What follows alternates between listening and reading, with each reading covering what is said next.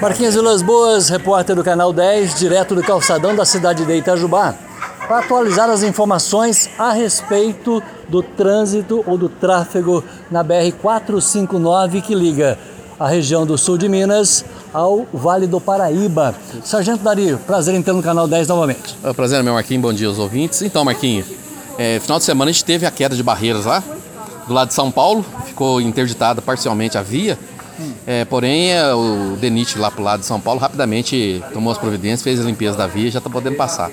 Então o pessoal fica atento nesse período de chuva, né Marquinhos? É complicado, queda de barreira, óleo na pista, derrapagem, aquaplanagem, né? O pessoal fica bem atento, diminuir a velocidade principalmente, né Marquinhos? Você não pode dirigir da mesma forma que você dirige numa pista molhada com uma pista seca, de forma alguma. E manter a distância de segurança, né, para evitar acidentes, né? Que infelizmente nessa época é complicado. A chuva tá torrencial todos os dias, o pessoal ficou atento. O limpador de para-brisa não conseguiu vencer a chuva, para o Ah, carro. para o carro. Para o carro, tá? Local seguro, posto de gasolina, para o carro e tomar cuidado, né, Marquinhos? Sargento, essa interdição aconteceu no lado paulista da BR-459. É, nós conhecemos alguns pontos críticos ali que realmente sempre cai barreira, né?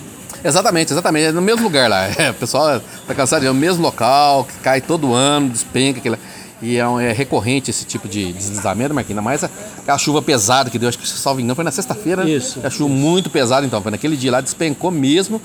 É, graças a Deus deu uma, uma paradinha, uma estiagem. O pessoal do DENIT foi lá e retirou a pista. A pista já tá, tá Agora- transitar agora- normalmente. Eu, eu ainda insisto, esse trecho da 459 no setor paulista dela, virando a Serra da Mantiqueira aqui, no sentido na Itajubá Lorena, é, ela não tem acostamento, é uma via antiga, quer dizer, todo cuidado ele, ele é necessário, sargento, para que você possa trafegar nessa via, especialmente nesse período de chuva, né? Exatamente, Marquinhos. Com certeza, deu algum problema no seu veículo, não tem acostamento. O que, que senhor vai fazer? Sinaliza com galhos, sinaliza com triângulo, pisca-alerta ligado, afaste do carro, não fica no interior do veículo, saia do veículo, fica do lado contrário da via, tá? Onde você possa ser visto e não pode ser colhido por um caminhão que desce naquelas ribanceiras lá, que é um absurdo, né? É muito caminhão pesado, né, Marquinhos? Então é. Deu acidente, aconteceu alguma coisa no seu carro, pisca-alerta ligado, galho na pista, saia do veículo, abandone o veículo, não fica dentro do veículo, nem à frente do veículo, nem atrás, do outro lado da via, tá bom? É mais seguro. Sargento, agora as atualizações de dentro da cidade de Itajubá, onde né, realmente a gente vive o nosso dia a dia. Tá tranquilo o nosso trânsito por aqui? Muitas ocorrências ou não? Então, Marquinhos, tá complicado, que tá pegando aqui demais em Itajubá e reclamação. Todo mundo, quando a gente vai na rádio falar alguma coisa sobre trânsito, é motociclista. Motociclista complicado, Marquinhos, o pessoal do Randandan aí, empinando moto, esse barulho infernal, né? Que prejudica todo mundo, inclusive tem as mães que têm filhos que têm problema de autismo. Não pode com barulho, Marquinhos. O cara passa com aquela moto, a criança entra em estado de choque. Pelo amor de Deus, vamos colocar a mão na consciência. Vamos, vamos respeitar, né, gente? Vamos respeitar essas motos barulhentas. Tá pegando pesado, Marquinhos. No final de semana foram 10 motos removidas. 10 motos removidas. Dessas 10, 5 por causa de escapamento aberto. Escapamento modificado. O cidadão modifica o escapamento, sai feito uns looks, prejudicando no descanso alheio. É complicado, né, Da, Marquinhos? da apreensão do veículo. Estamos apreendendo, tá dando prazo para regularizar no local. O cidadão não consegue regularizar, trocar, ou seja, trocar o escapamento no local, a moto vai pro pátio.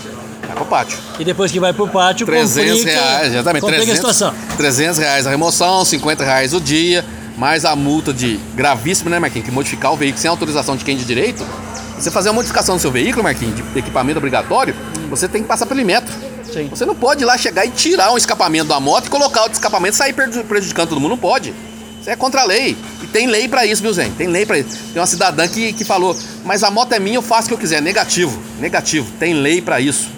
E a lei tá aí pra ser cumprida, Marquinhos. Tem que parar com esse negócio de passar a mão na cabeça. Ah, pode, negativo. Tem lei, tem que cumprir a lei, ponto final, Marquinhos. Ponto E final. a lei diz que o veículo não pode ser modificado. Não pode, só com autorização do Inmetro, passar pelo Inmetro, fazer a aferição com decibelímetro. Aí sim, vem o selo do Inmetro lá e vai no documento.